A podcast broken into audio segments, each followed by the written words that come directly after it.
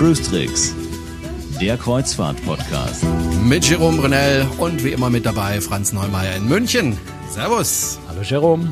Da sind wir wieder. Und äh, wir beide, äh, Franz und ich, wir sind ja zwei Menschen, die äh, grundsätzlich mal positiv der Kreuzfahrt gegenüberstehen. Das heißt, äh, wir fahren gern mit diesen Schiffen, wir finden das insgesamt ganz toll, aber wir blenden auch nicht aus, dass natürlich ähm, Kreuzfahrtschiffe durchaus, was die Umweltproblematik äh, betrifft, durchaus da Reibungsfläche bietet. Das heißt, wenn man zum Beispiel Beiträge über Kreuzfahrtschiffe im, im Fernsehen sieht, so wie zum Beispiel kürzlich äh, habe ich eingesehen im Weltspiegel, dann geht es da oft um den Bereich Umwelt und Umweltverschmutzung. Und ja, natürlich, so ein äh, Schiff verbraucht ordentlich Sprit und natürlich geht dann auch oben was zum Schornstein raus, um mal einen Aspekt beziehungsweise den Aspekt zu nennen, der am häufigsten Sache von Diskussionen ist. Aber da tut sich ja Gott sei Dank ein bisschen was bei den Kreuzfahrtschiffen, wenn auch langsam. Also bevor wir darauf kommen, will ich tatsächlich mhm. gerne noch ein paar Sätze dazu sagen, damit ich das los bin, weil das möchte ich gerne immer wieder mal loswerden. Es wird sehr gerne, gerade im Fernsehen, in den Medien wird sehr gerne auf Kreuzfahrtschiffe gehetzt und geschimpft und gewütet, die dreckigsten Dreckschleudern der dreckigsten Dreckswelt, die man sich auf dieser Dreckswelt nur vorstellen kann und oben raus fliegt der schlimmste Sondermüll, den man sich nur vorstellen kann. Da ist, da kommen wir ja nachher im Detail drauf, natürlich schon ein bisschen was dran. Natürlich wird da Schweröl verbrennt und schwer verbrannt und Schweröl ist tatsächlich so in der Nähe von Sondermüll. Aber, und das ganz große Aber ist das, was mich an der Medienberichterstattung zu diesem Thema und auch an der an der äh, Aktion, die der NABU immer wieder macht, so unglaublich stört. Es wird so getan, als sei die Kreuzfahrt der einzige Umweltverschmutzer der Welt, als sei die Kreuzfahrt äh, schuld an der gesamten Verschmutzung, die in Wirklichkeit die gesamte Schifffahrt der Welt verursacht und die Kreuzfahrt hat daran ungefähr 0,6 Prozent Anteil. Und es wird so es wird so dieser moralische Finger über die Kreuzfahrt erhoben. Die Leute essen Äpfel, die aus Argentinien eingeflogen werden. Sie kaufen T-Shirts, die von chinesischen Kindern für lächerliche äh, Geld äh, produziert und dann hier bei Firmen wie Kick für 1,50 Euro das T-Shirt verkauft wird. Das ist alles ganz akzeptabel und völlig normal für die Menschen. Nur die böse, böse Kreuzfahrt, die dieses bisschen Dreck oben aus den Schornsteinen rausbläst, die sind schuld am fast dem Untergang der Welt. Ich übertreibe natürlich jetzt maßlos, weil ich mich so aufreche jedes Mal über diese Berichterstattung. Aber was mir da immer fehlt, ist die Dinge in Relation zu setzen und zu akzeptieren, dass wenn ich einen All-Inclusive-Urlaub in einem Ferienressort in der Türkei mache, ich dort ja auch nicht nichts an Schadstoffen verursache auch dieses Ferienressort produziert, wie wir wissen, Abwässer, die oft direkt ungeklärt ins Meer gehen. Auch dieses Ferienressort hat ja eine Klimaanlage, hat eine Küche, in der äh, geheizt, äh, wo, wo, wo, wo äh, ein Ofen betrieben wird mit Strom. Dieser Strom kommt dort auch irgendwo her. Dieser Strom wird auch in Kraftwerken betrieben. Und zwar unter Umständen eben in Kraftwerken, die bei weitem äh, nicht die hohen Standards haben wie Kraftwerke, die in Deutschland haben und auch bei weitem nicht die hohen Standards haben, äh, wie Maschinen auf Schiffen das haben. Das heißt, es wird immer über die Kreuzfahrt ganz furchtbar geschimpft und es wird ausgeblendet, dass ganz viele andere Dinge, die wir in unserem Leben tun, und wenn wir es mal nur bei Urlaub belassen, andere Urlaubsformen ja auch Schadstoffe produzieren, ja auch Müll produzieren, ja auch Abwasser produzieren, ja auch Umweltschäden verursachen. Und das stört mich immer ganz erheblich, dass diese, dieser Vergleich dann nicht gezogen wird, sondern es wird nur auf die Kreuzfahrt geschimpft und so getan, als sei alles andere ganz toll. So, das bin ich jetzt mal losgeworden und jetzt gehen wir drauf, was tatsächlich aber, an der Kreuzfahrt nicht in Ordnung ist, was man trotzdem natürlich tun kann. Dann muss ich aber doch bisschen dagegenhalten. Also du kennst mich ja mittlerweile und du weißt, ich habe dich ja schon in München besucht. Äh, wenn ich mit dem Auto komme, komme ich mit meinem Erdgasauto, weil äh, Erdgas sauberer verbrennt und weniger verbraucht, auch weniger CO2 und so. Also mir persönlich ist die Umwelt schon wichtig. Und wenn ich jetzt auf so einem Kreuzfahrtschiff bin und dann zum, zum Schornstein schaue, dann stört mich das schon, was ich da sehe. Also das sind ja schon heftige äh, Abgase, die da rausgeblasen werden. Und das ist natürlich etwas, was man auch schön filmen kann und was man auch völlig einfach. Sehen nee, Jerome, verstehe mich ja? auch nicht falsch. Ich sage ja. ja. nicht, dass alles toll ist, was da passiert. Mhm. Ich sage nur, es ist sehr wichtig, ich halte es für sehr wichtig, nicht so zu tun, als sei die Kreuzfahrt die einzige Urlaubsform, die die Umwelt verschmutzt, sondern fair zu sein und zu sagen, wenn ich überhaupt in Urlaub fahre, ja, dann muss ich mir auch Gedanken machen drüber, dass auch jede andere Urlaubsform Umweltschäden verursacht. Denn natürlich, gut, zum Kreuzfahrt fliege ich jetzt auch mit dem Flieger hin, blenden wir mal die Anreise per Flieger aus, die ist bei beiden gleich. Aber wenn ich dann in diesem Ferienressort angekommen bin, dann entstehen dort ja auch Umweltschäden durch meinen Urlaub, durch das Kraftwerk, das den Strom für dieses Ferienressort erzeugt, durch die Abwässer, haben wir, habe, ich, habe ich alles schon angesprochen. Ne? Und das, mir, mir geht es nicht darum zu sagen, Kreuzfahrt ist sauber. Um Gottes Willen, nein, das ist sie nicht. Und da kann man auch noch ganz viel tun. Und da haben die Reedereien in der Vergangenheit vielleicht auch viel zu langsam reagiert. Gott sei Dank tut sich jetzt endlich was. Aber es ist nicht so, dass alles andere ganz toll ist. Absolut. Nur natürlich verursachen die anderen auch äh, Umweltschäden, aber auch eben die Kreuzfahrtindustrie. So, und jetzt wollen wir mal gucken. Da gibt's ja verschiedene Bereiche. Ein Bereich, und das ist, denke ich, der wichtigste Bereich, ist natürlich der Treibstoffverbrauch. Ähm, du hast es ja schon angedeutet, da wird Schweröl verbrannt. Kurz zur Erklärung, äh, als ich auf dem Schiff gearbeitet habe, habe ich mich da ein bisschen dafür interessiert. Dieses Schweröl muss zum Beispiel geheizt werden, damit es überhaupt flüssig bleibt. Ja, also das ist also wirklich eine richtige ekelhafte Pampe. Und äh, diese ekelhafte Pampe wird verbrannt und dann eben in Bewegungsenergie umgewandelt. Und das ist jetzt nicht unbedingt wahnsinnig effektiv, um es mal vorsichtig auszudrücken. Also äh, so ein Schiff verbrennt pro Tag, also ich erinnere mich an die Aida Aura, äh, 100 Tonnen, wenn das 24 Stunden durchfährt, mhm. äh, von diesem Stoff. 100 Tonnen, also 100.000 Kilo. Das ja, aber weißt du, das, das, das sind immer diese also Zahlen, also die ich, äh, die, die immer, weißt du, die, ähm, ja, ich, ich, ich glaube, es ist Unsinn, solche Zahlen zu nennen, weil man sich Nein. dann eine falsche Vorstellung im Kopf macht. Naja, doch, du, du machst die Relation zu deinem Auto und sagst, da verbrauche ich fünf Liter auf, ich weiß, du ver, verbrauchst Gas, aber das machen jetzt die allerwenigsten. Die meisten haben ja. zumindest noch ein bisschen Diesel oder, oder sowas in ihrem mhm. Tank. Das im Vergleich zum Schweröl natürlich dramatisch sauberer ist, ist überhaupt keine Frage. Aber es fehlen einem die Relationen, wenn ich sage 100 Tonnen oder 100.000 Tonnen, 100 Tonnen äh, am Wenn man Tag. das jetzt pro Passagier rechnet, ja, dann wenn kommt es natürlich auf, wieder in Das ist genau Relation, der Punkt. Wenn ne? du es auf per, pro Passagier runterrechnest und dann noch berücksichtigt, dass ja der Antrieb des Schiffs nur ungefähr so 40 pro 60 Prozent je nach Fahrtroute ausmacht. Das heißt, die andere Hälfte, bleiben wir so grob bei dieser Daumenpeilung, die Hälfte ist Hotelbetrieb. Das heißt, es hat mit dem Fahren erstmal überhaupt nichts zu tun. Ja, dann musst du es ja schon mal halbieren, wenn du es mit dem Auto vergleichen willst, und dann musst du es noch runterbrechen auf pro Passagier. Und da gibt's durchaus Schiffe und, und AIDA hat das äh, auch vom, vom äh, germanischen Lloyd, glaube ich, nachrechnen lassen, äh, nachgerechnet und sagt, wir fahren mit unter drei Litern. Jetzt ist auch die Zahl aber natürlich schräg, also drei Liter pro Passagier und, und, und 100 Kilometer, also diese, diese Vergleichsrechnung zum Auto. Ne? Jetzt bringt die Vergleichsrechnung natürlich trotzdem nichts, weil es sind trotzdem drei Liter Schweröl im Vergleich zu, drei, äh, zu vielleicht vier oder fünf Liter Diesel beim Pkw. Aber es zeigt schon, dass die Relation jetzt nicht so unglaublich schrecklich ist, wie die 100.000 Tonnen klingen. Ja, und das, das ist eine der Dinge, die ich immer versuche, wenn ich, wenn ich auch über dieses Thema schreibe. Und ich kann Gott sei Dank öfter mal auch für Tageszeitungen zu dem Thema äh, was schreiben und versuche da ein bisschen, ein bisschen äh, die Kirche im Dorf zu lassen. Es macht nur Sinn, über dieses Thema zu schimpfen. Und es gibt ja genug zu schimpfen. Es ist ja nicht so, dass es nichts zu kritisieren gibt an der Kreuzfahrt.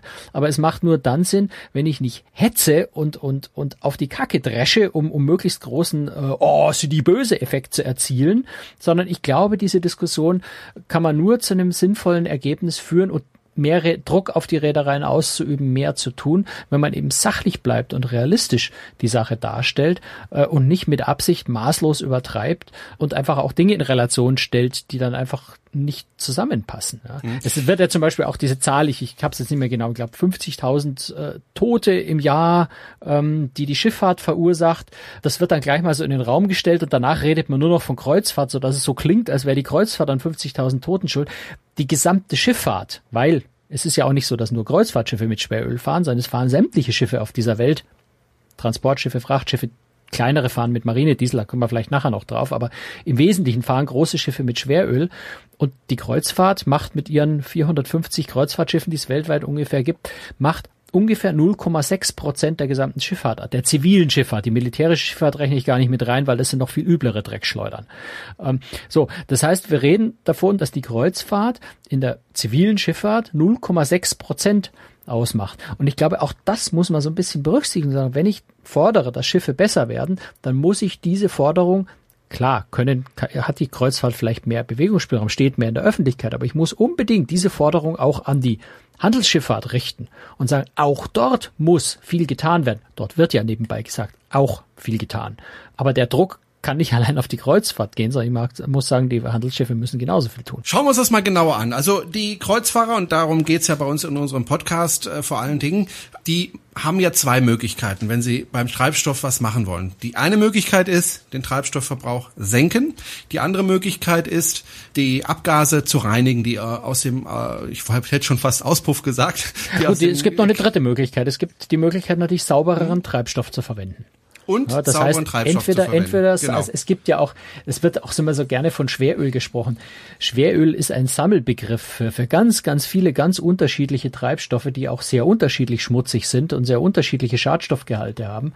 Und da ist dann auch, vielleicht nebenbei bemerkt, ist die äh, Kreuzfahrt natürlich auch nicht äh, durch ihre, durch ihre geringe Größe, ja, überhaupt nicht in der Lage, den Raffinerien zu sagen, was sie für Treibstoff gerne hätten. Äh, die müssen natürlich auch nehmen, was die Raffinerien überhaupt an Treibstoff liefern, weil die Raffinerien, die lachen sich kringelig, wenn du kommst und sagst, ich brauche 100.000 Liter. Das ist für die nichts. Also dafür produzieren die keinen speziellen Treibstoff. Ähm, die denken in viel, viel anderen Größenordnungen. Ähm, aber es gibt verschiedene Treibstoffsorten. Je sauberer, desto teurer kann man so über den Daumen peilen natürlich sagen. Und es gibt unterschiedlich schadstoffbelastete Treibstoffe. Jetzt ist es zum Beispiel ja so, dass äh, schon internationale Regeln gelten, zum Beispiel für den Schwefelgehalt. Da der Schwefelgehalt im Treibstoff äh, beziehungsweise das Äquivalent dann in den Abgasen darf maximal 4,5 Prozent sein. Auf dem Markt ist schon kaum mehr äh, Entschuldigung, 3,5 Prozent ist der, der derzeitige Grenzwert, 4,5 war es mal. Es ist auf dem Markt kaum mehr ein Treibstoff zu kriegen, der mehr als 2,5 Prozent äh, Schwefelgehalt überhaupt hat. Also schon da ist es sauberer, als es möglicherweise klingt, aber ich möchte es nicht schönreden, das ist immer noch äh, derselbe zähflüssige Dreck, äh, den du vorhin angesprochen hast, gar ja. keine Frage. Ja.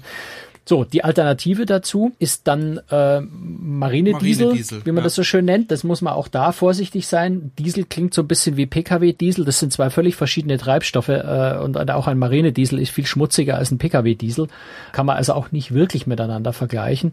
Aber es ist natürlich ein riesengroßer Unterschied. Ein, ein Marinediesel hat viel, viel geringere äh, Schadstoffgehalt äh, und ist deswegen definitiv natürlich der bessere Treibstoff. Aber auch dort ist Schwefel drin. Auch dort muss man dann wieder verschiedene Sorten unterscheiden. Es gibt dann auch wieder äh, ein, ein Marinediesel mit weniger Schwefel. Also es ist, das Thema ist gar nicht so einfach. Es ist relativ komplex und äh, es hängt tatsächlich zum Teil davon ab, was für Treibstoff überhaupt verfügbar ist in den Häfen, wo die Schiffe fahren.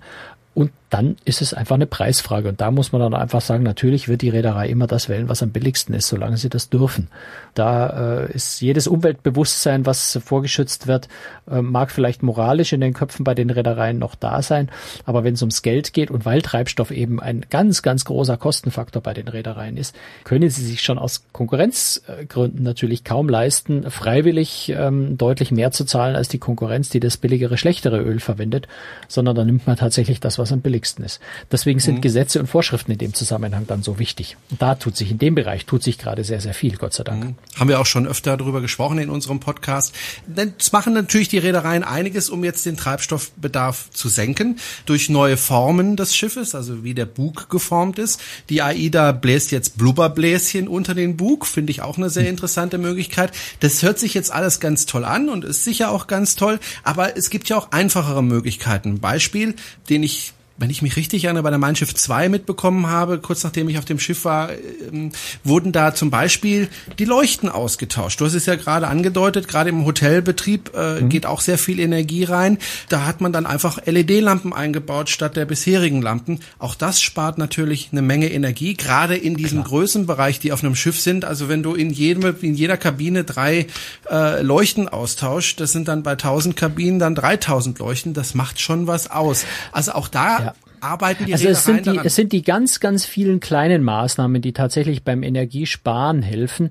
Das geht äh, bestimmte Folienbeschichtungen der Fenster, die eben äh, UV-Licht bzw. Sonnenwärme draußen halten, sodass die Klimaanlage, die ja ein ganz, ganz großer äh, Energieverbraucher, aber also Klimaanlage oder Heizung, je nachdem, äh, ganz, ganz großer Energieverbraucher an Bord äh, auch ist, ähm, die Klimaanlage nicht so intensiv laufen muss. Was jetzt auf der Mein Schiff 3 zum Beispiel passiert, was auch auf der Quantum of the, äh, of the Seas es sein, wird ein sehr hoher Grad an Automation. Das heißt, Klimaanlagen werden dann auch weniger von Hand gesteuert, sondern tatsächlich vom Computer gesteuert über, das haben uns auf der Mein Schiff 3 auch erklärt, das wird bis zu einem Jahr dauern, bis die Vollautomation tatsächlich läuft, durch Beobachtung von Besucherströmen, durch Beobachtung von Temperaturen. Der Computer mit der Zeit einfach ganz genau weiß, wann er wo, wie viel Kälte oder Wärme geben muss, äh, damit die Klimatisierung perfekt ist. Und natürlich funktioniert das dann wesentlich energiesparender, als wenn ich per Hand äh, der erste Passagier schreit, hier ist zu heiß, dann drehe ich einfach die Klimaanlage ein bisschen hoch und wenn er dann eine halbe Stunde später schreit, jetzt ist zu kalt, dann drehe ich sie wieder runter. Das verbraucht natürlich, äh, sehr salopp gesagt, ne, aber das verbraucht natürlich mehr Energie, als wenn ein Computer äh, mit Computerintelligenz das Ganze so steuert, dass eben möglichst wenig Energie tatsächlich verbraucht wird. Also es sind ganz, ganz viele Detailmaßnahmen, die da, die man teilweise gar nicht wahrnimmt. Wie du schon gesagt hast, Schiffsrumpf, Propellerformen, Ruderanlagen. Es gibt natürlich ganz viele Wärmerückgewinnungssysteme, auch ganz wichtig an Bord. Entsteht ja in den Generatoren äh, an, an ganz vielen Stellen entsteht ja Wärme, die im Zweifel verpufft oder womöglich mit der Klimaanlage wieder runtergeregelt wird. Man kann diese Wärme natürlich auch wieder in Energie, äh, in Strom zurückverwandeln. Auch solche Systeme äh, werden zunehmend eingebaut. Das muss man natürlich auf dem Schiff immer sagen. Schiff ist immer so ein bisschen beengt und es ist nicht unglaublich viel Platz. Das heißt, man kann nicht alles machen oder man muss an Land äh, gewohnte Technologien erstmal fürs Schiff so umentwickeln, dass sie in den Dimensionen dort einsetzbar sind. Aber da tut sich ja unglaublich viel. Also über die letzten Jahrzehnte verbrauchen Schiffe heutzutage nur noch halb so viel Energie äh, im Vergleich Bereich. Das ist schon eine immense Größenordnung. Aber einen, einen Punkt haben wir überhaupt noch nicht angesprochen, der bei Energiesparen eigentlich fast der wichtigste ist. Und das ist einfach langsam fahren. Der Energieverbrauch steigt exponentiell bei einem Schiff. Das heißt, wenn ich ähm, 21 Knoten fahre oder fahre stattdessen 17 Knoten, verbrauchen nur noch halb so viel Treibstoff für dieselbe Strecke. Und das ist eine der Dinge, die die Reedereien jetzt gerade auch immer stärker und schon seit einer ganzen Weile machen. In dem Fall äh, nützt den Reedereien das Energiesparen ja auch, weil sie, weil sie Treibstoffkosten sparen. Und die Treibstoffe sind ja sehr teuer, auch Schweröl ist immer teurer geworden über die letzten Jahre, sodass die Reedereien auch einfach an der Routenplanung gedreht und gearbeitet haben und sehen, dass die Schiffe keine so langen Strecken mehr fahren müssen, sprich sie können äh, über Nacht dann einfach langsamer fahren, um im nächsten Hafen zu sein, weil die Strecken nicht so weit sind sind und sie entsprechend auch eben vielleicht auch mal mit 15 Knoten, mit 13 Knoten äh, am nächsten Morgen gemütlich an ihrem Ziel ankommen und dadurch sehr viel Treibstoff sparen. Und der entscheidende Punkt, deswegen reden wir eigentlich vor allem neben den Kosten, also jetzt wenn wir über Umweltschutzaspekte reden, warum wir als Hauptziel eigentlich haben müssten, die Treibstoffverbrauch so gering wie möglich zu halten, ist der CO2-Ausstoß. Denn da spielt es nämlich eigentlich überhaupt keine oder nahezu keine Rolle, ob ich Marinediesel oder ob ich äh, Schweröl oder was auch immer ich für einen fossilen Treibstoff verwende, mit Ausnahme von Gas. Da können wir vielleicht nachher noch dr drüber sprechen, wie das auf einem Schiff eventuell einmal einsetzbar sein wird. Aber solange ich über ölbasierte Treibstoffe bei Schiffen spreche, ist der CO2-Ausstoß immer der gleiche, egal welchen Treibstoff ich verwende. Anders als bei Schwefel, äh, bei, bei anderen Schadstoffen. Der CO2-Ausstoß ist irgendwie immer der gleiche. Das heißt, CO2 kann ich nur reduzieren, indem ich einfach Treibstoff nicht verbrauche. Und da ist das Thema Energiesparen, denke ich, ein ganz, ganz wichtiger Punkt, weil ich, wie gesagt, CO2 nur dann sparen kann, wenn ich den Treibstoff auch tatsächlich nicht verbrauche, egal welche Art von Treibstoff. Interessant fand ich auch, dass äh, auf der Mein Schiff 3, 3 ja keine Kühlschränke mehr in den Kabinen sind, bis auf äh, ein paar Kabinen. Nee, finde ich interessant, Klar, weil es so ein ist Kühlschrank auch ein kleiner Aspekt. Ja. Und wird relativ wenig genutzt, weil gerade auf der mhm. Mein Flotte für die Getränke im Kühlschrank musste zahlen, für alle anderen Getränke oder fast für alle anderen Getränke nicht. Deswegen hat man die, glaube ich, auch sehr, sehr wenig genutzt auf dem Schiff. Und das erspart man sich jetzt einfach und äh, ein paar tausend Kühlschränke weniger, das macht natürlich ordentlich was aus. Und was du gesagt hast mit, mit dem Langsamfahren, das fällt dir ja als Passagier kaum auf. Also du merkst ja nicht, fahre ich jetzt mit 21 Knoten oder fahre ich mit 12 Knoten. Also der Unterschied also ist ich merke das schon. Ja, man merkt das. Ja, es ist, ist ja, es ist ja weiter kein, es, es stört ne? mich ja nicht. Also es Nö, ist ja egal. Ja? Du merkst es, wenn du halt aufs Meer guckst oder hinten äh, dir die Schrauben anschaust, ja. äh, wie, wie aufgewühlt das da hinten ist. Ja. Aber ansonsten merkst du das ja eigentlich. Nee, die Kreuzfahrt wird nicht schöner dadurch, dass ein Schiff schnell Nö. fährt. Ja. Nö, überhaupt nicht. So, und äh, insofern ist das ja eine gute Sache, äh, wenn die Schiffe langsamer fahren. Jetzt ist der Verbrauch ja die eine Seite und der CO2-Ausstoß die andere, aber da gehen ja noch andere Dinge aus dem Schornstein raus. Und jetzt kommen wir zur Reinigung der, der Abgase da passiert ja endlich, muss man sagen, endlich passiert da was. Naja, der Grund, warum was passiert, jetzt, wenn man die Reedereien fragt, dann sagen sie natürlich, wir, wir, wir sind unglaublich umweltschutzbewusst und wir wollen unbedingt jetzt äh, sauberer werden. Natürlich müssen sie das auch, weil der öffentliche Druck immer größer wird. Und ich möchte jetzt auch nicht den, den Verantwortlichen bei den Reedereien, bitte nicht falsch verstehen, äh, den Willen zum, zum Umweltschutz absprechen.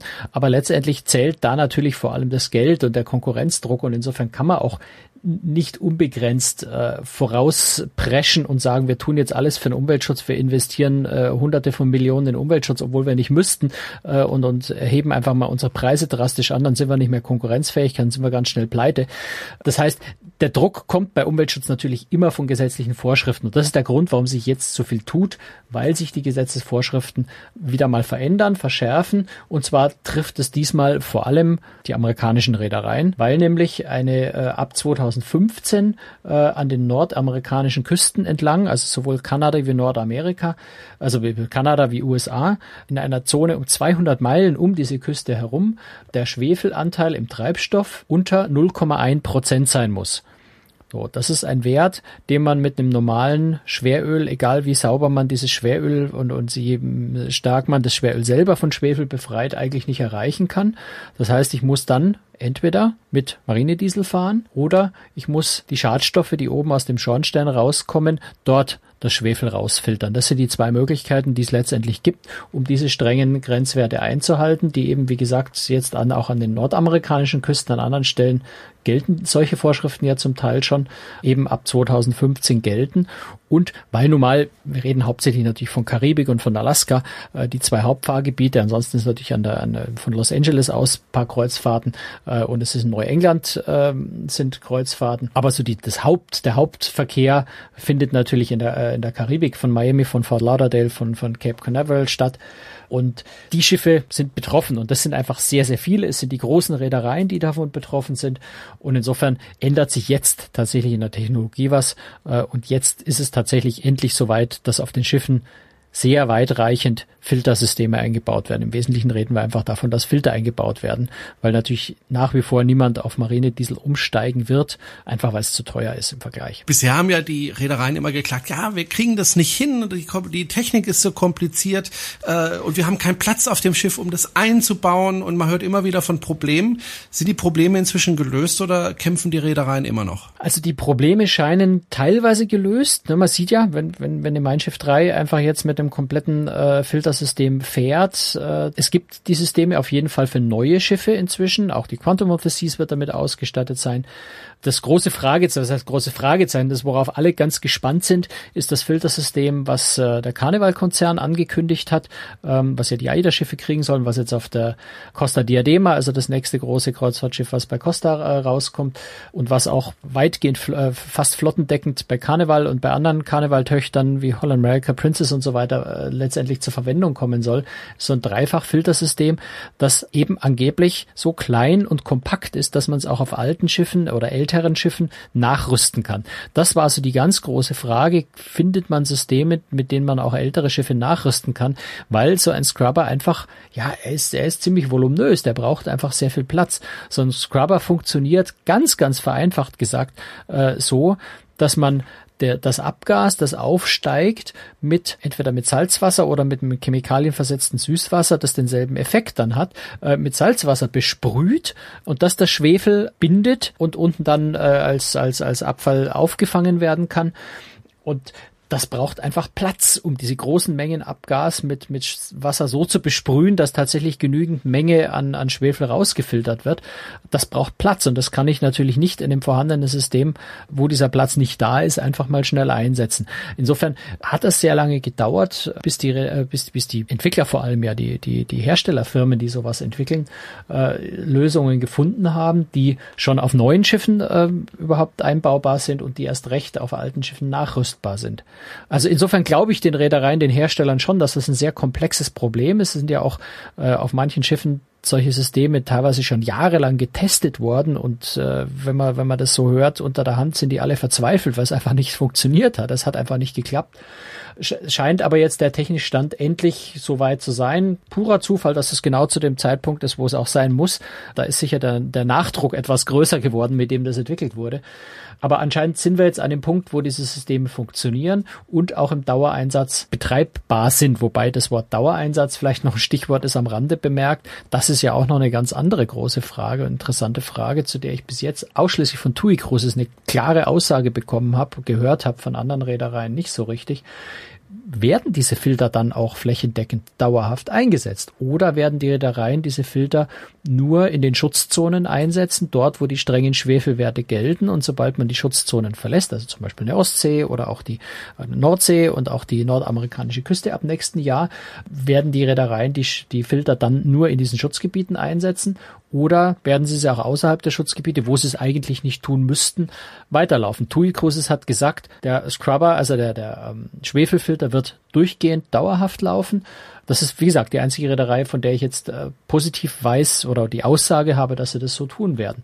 Weil, auch da wieder natürlich eine Kostenfrage, der Scrubberbetrieb kostet auch so ein kleines bisschen zusätzlichen Treibstoff und braucht irgendwie Energie, um diesen Scrubber zu betreiben. Man redet da so von etwa zwei Prozent. Mehrverbrauch, um den Scrubber laufen zu lassen. Und dann ist eben schon wieder die Frage, gibt es vielleicht die ein oder andere Reederei, die sich diese zwei Prozent Treibstoff sparen wird und außerhalb der Schutzzonen äh, den Scrubber dann wieder abschaltet? Fragezeichen. Wir sind gespannt. Wir werden dem Thema auf jeden Fall weiterhin folgen.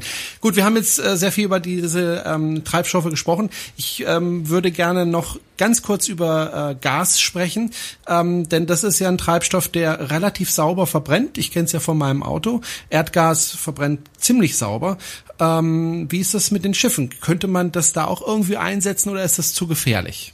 Nein, also prinzipiell ist es natürlich möglich und im Fährbetrieb gibt's das ja schon. Also ich habe in Norwegen auch schon äh, eine Fähre gesehen, die mit LNG fährt. Ähm, es gibt viele Fähren, im, gerade im, im Nordland, die inzwischen schon äh, ausschließlich mit, äh, mit LNG fahren. Sollte man ähm, vielleicht noch also sagen. Also LNG, LNG heißt Liquid, Liquid Natural genau, Gas. Das ist flüssiges Gas. Flüssiges äh, Gas. Im Vergleich dazu gibt's ja noch das gasförmige Gas, Erdgas. Mhm. Auf den Schiffen ist es das Flüssige. Es ist das Flüssige schon, weil das natürlich wesentlich weniger Volumen braucht als das gasförmige Gas. Äh, und das ist natürlich das Kernproblem auf Schiffen ist immer Platz. Und Gas, auch das LNG, das flüssige Gas, braucht mehr Platz mehr Tankkapazität äh, als, äh, als der herkömmliche äh, Treibstoff wie Schweröl oder Marinediesel. Insofern ist das eine Herausforderung, aber die lässt sich sicher irgendwie lösen. Man sieht es an den Fähren, dass es möglich ist. Es gibt zwei Probleme eigentlich, warum, oder drei, sehen will. Äh, LNG lässt sich auf Kreuzfahrtschiffen nicht nachrüsten. Also ich kann nicht ein aktuelles Kreuzfahrtschiff sagen, ähm, also schon, weil die meisten Maschinen das nicht verarbeiten könnten, aber nehmen wir an, ich kann die Maschine austauschen, dann müssen aber die Tanks anders beschaffen sein, ich brauche mehr Volumen bei den Tanks. Also ein bestehendes Kreuzfahrtschiff auf LNG umzurüsten, ist quasi nicht möglich. Jetzt äh, baut ja AIDA die AIDA Prima mit einem Dual-Fuel-Motor, das heißt, dieser Motor als solcher kann prinzipiell LNG verarbeiten. Das heißt, ich kann im Hafen LNG von außen zuführen, sodass also im Hafen, auch wenn das Schiff während der Reise mit, mit Schweröl fährt, kann ich im Hafen die Motoren mit LNG betreiben, wenn ich äh, das LNG von außen zuführe. So, das geht, aber ein, ein Schiff tatsächlich komplett auf LNG-Betrieb auch auf Hochsee umzurüsten, klappt wegen der, der, der Lagerkapazitäten nicht und auch weil die Tanks natürlich anders beschaffen müssen. Sie müssen einen höheren Druck aushalten, also unter dem Aspekt Sicherheit müssen die ganz andere Anforderungen erfüllen. Das heißt, zum ersten muss ich ein LNG-betriebenes Schiff muss ich neu bauen. Ein bestehendes Umrüsten wird nicht hinhauen. Das kann man natürlich jetzt machen, äh, sobald äh, mal klar ist, dass man mit LNG fahren will und fahren kann. Das wird sicher auch passieren, aber ich würde mal sagen, vor in zehn Jahren wird der erste Neubau damit nicht ausgestattet sein. Wahrscheinlich wird es noch länger dauern. Der Grund dafür sind andere Probleme. Zum einen die Fähren. Bei den Fähren funktioniert es jetzt schon deswegen, weil Fähren natürlich eine Punkt-zu-Punkt-Verbindung sind. Das heißt, ich kann, wenn ich von, weiß ich nicht, von, von X nach Y fahre, dann kann ich in X und in Y sicherstellen oder in einem von den beiden Orten, dass dort immer LNG verfügbar ist. Das heißt, immer, wenn die Fähre dort anlegt, Davon geht dann nämlich sämtliche Passagiere von Bord. Das heißt, das Schiff ist auch ohne Menschen, was im Moment die Sicherheitsvorschriften für die Betankung von LNG ist. Ähm, es dürfen keine Leute an Bord sein, was beim Kreuzfahrtschiff auch schon ein bisschen schwierig ist, aber die Vorschriften, glaube ich, werden sich irgendwann mal ändern. Ähm, aber ich habe den entscheidenden Punkt. Ich weiß, ich habe immer dort LNG verfügbar. Und das Schiff, die Fähre, kann dort wieder aufgetankt werden. Bei einem Kreuzfahrtschiff weiß ich erstens nicht, wo werde ich dieses Kreuzfahrtschiff im Laufe der Zeit einsetzen. Ja, es werden ja die Fahrtrouten immer wieder mal verändert, es werden die Fahrtgebiete verändert. Ein Schiff wird mal von aus der Karibik nach Alaska und von Alaska nach Asien und von Asien, Asien ins Mittelmeer verlegt. Und Stand heute gibt es nur sehr, sehr wenige Stellen äh, auf der Welt, wo ich tatsächlich mit einem Schiff äh, LNG tanken könnte. Und dann habe ich natürlich das Problem, wenn ich als Reederei ein Schiff baue, das LNG betrieben ist, äh, möglicherweise kann ich mit dem Schiff dann überhaupt nirgendwo hinfahren, weil ich den Treibstoff nicht bekomme. Und da, das ist dann so ein ganz schwieriges Henne- und Ei-Problem, weil das, das Einrichten äh, von, von LNG-Versorgung, die Infrastruktur dazu ist extrem teuer. Das heißt, niemand wird sagen, ich baue jetzt meine LNG-Tankstelle und dann gucke ich mal, ob jemand vorbeikommt und mir das LNG abnimmt. Das wird niemand tun. Und die Reedereien sagen, solange die Tankstellen nicht da sind, baue ich ja kein Schiff. Ich bin ja nicht wahnsinnig. Also, ich habe ein Schiff, mit dem ich nicht fahren kann, weil es nirgendwo Tankstellen. Und dieses Henne-Ei-Problem zu überwinden, das wird sicher die größte Herausforderung, wenn wir dahin kommen wollen, dass Kreuzfahrtschiffe tatsächlich mal mit LNG fahren können. Also ist im Grunde das gleiche wie im Moment in Deutschland die Elektroautos. Ja, man würde gerne welche fahren, aber es gibt nirgendwo die Möglichkeit, die wieder aufzuladen, so ein bisschen. Der ähm, einzige Vorteil bei Elektroautos ist, dass ich mir im Prinzip auch so eine Tankstelle bei mir in die private Garage stellen kann, weil die Dinger nicht besonders teuer sind. Es ist immer noch zu teuer teuer im Vergleich zu einem normalen äh, benzinbetriebenen Auto. Aber das ist jetzt, da reden wir jetzt nicht über unerschwingliche ja. Dimensionen, wo jeder sagt, bist du wahnsinnig. Äh, ja. Und das ist im Moment bei LNG einfach noch Fakt, dass man da um so viel Geld redet, dass das wirklich niemand einfach nur aus Verdacht einfach mal aufbaut in der Hoffnung, dass in zehn Jahren vielleicht das erste Schiff vorbeikommt. Was ja schon mal schön wäre, ist, wenn die Stromversorgung des Schiffes, wenn es im Hafen liegt, nicht über das Schiff selber laufen würde, sondern äh, über ein Kabel, das von Land kommt. Auch da gibt es ja hier und da schon Fortschritte, aber ich finde, das geht alles viel zu langsam. Ja, finde ich auch. Also es hat auch so ein paar Aspekte, das Ganze. Zum einen gibt es inzwischen tatsächlich einige Häfen auf der Welt, wo das verfügbar ist. Übrigens demnächst auch Hamburg. Hamburg hat begonnen, in Hamburg-Altona eine Landstromversorgung aufzubauen. Tatsächlich sind viele Schiffe äh, inzwischen ja auch zumindest mit der Möglichkeit ausgestattet, dass ich den Stecker außen AIDA, anstecken ne? kann. Ne, AIDA TUI großes, also alles, was an neuen Schiffen ist, ist eigentlich damit ausgestattet. Na, das kann man davon okay. ausgehen, dass die meisten das könnten wenn denn genügend Landstrom angeboten würde. Der Landstrom ist in der Regel teurer, und zwar deutlich teurer als das, was der, die Energie an Bord selber erzeugt wird, ja, was auch ein Aspekt ist, wo dann die Reederei auch sich natürlich dreimal überlegt, soll ich wirklich den Strom, den teuren von Land nehmen? Also in Brooklyn zum Beispiel, äh, in, in also Nähe von New York, äh, gibt's äh, so ein Terminal. Das wird tatsächlich von der Stadt bezuschusst, dieser Strom, damit sich Karnevalkonzerne, also ich denke, glaube Princess und noch meine anderen, Princess und Kunert, ja, die dort anlegen, äh, haben sich also committed zu sagen, jawohl, wir nutzen den Landstrom dort, aber eben unter der Voraussetzung, dass die Stadt ungefähr die Hälfte der Stromkosten übernimmt, damit sich das Ganze irgendwie so also halbwegs vergleichbar rechnet. Es ist immer noch teurer, aber nicht mehr ganz so teuer. So. Man hätte ja auch, Entschuldigung, wenn ich dazwischen gehe, man hätte ja von der Stadt New York auch sagen können, äh, wenn ihr bei uns anlegen wollt, wollt, dann müsst ihr den Strom nehmen. Und wenn ihr den Strom nicht nehmen wollt, dann macht eure Schiffe woanders fest. Also dann hätten die Reedereien hm. vermutlich gesagt, pff, dann fahren wir halt nach Bayonne in äh, New Jersey, gleich auf der anderen Küste drüben. Die sind bestimmt glücklich, wenn sie mehr Schiffe kriegen. Also äh, äh, ganz so einfach ist es natürlich nicht. Ja. Okay. Äh, ja, ich glaube schon, dass man mit gesetzlichen Vorgaben äh, das regeln könnte. Ja, ohne Zweifel. So, das ist die eine Sache. Die zweite Sache ist, dass Landstrom ja nicht automatisch sauberer ist als das, was die Schiffe an Bord produzieren. Denn das muss man auch immer wieder beachten.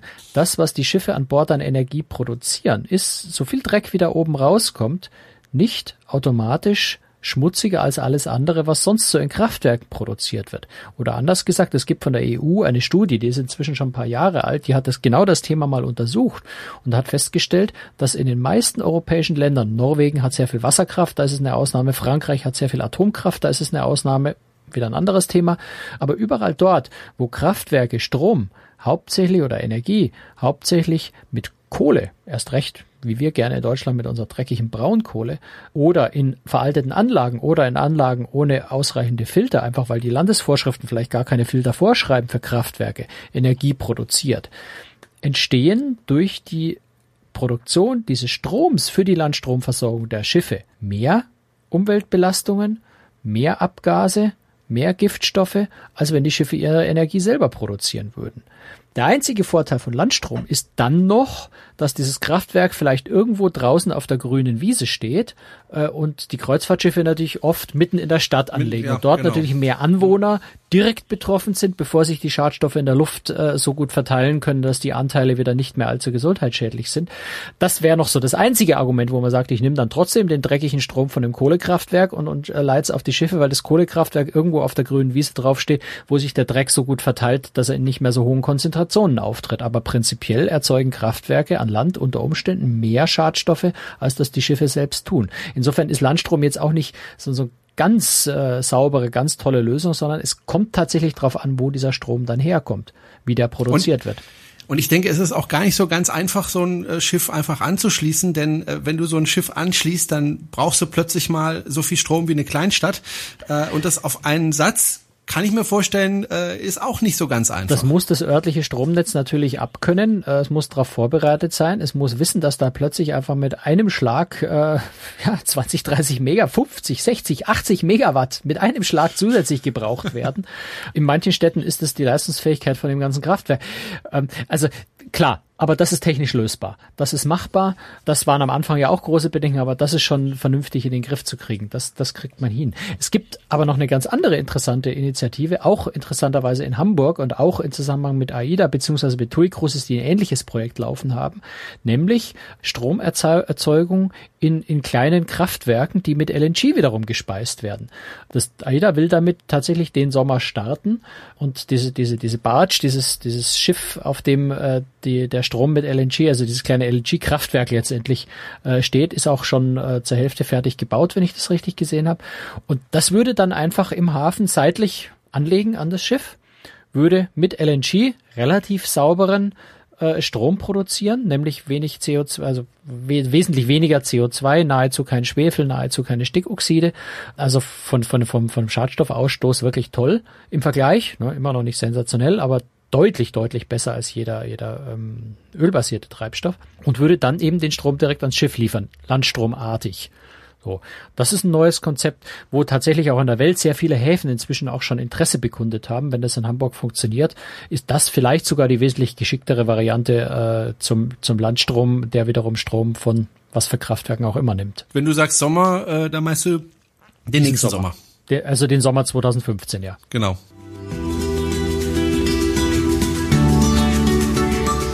So, das war eine weitere Folge von Cruistrix, der Kreuzfahrt-Podcast. Heute ging es um das Thema Umwelt. Das Thema werden wir bestimmt in nächster Zeit nochmal aufgreifen. Es gibt noch so viel zu besprechen, zum Beispiel Abwasser oder das Müllproblem auf Schiffen und so weiter und so weiter. Da werden wir bestimmt bald darüber reden müssen.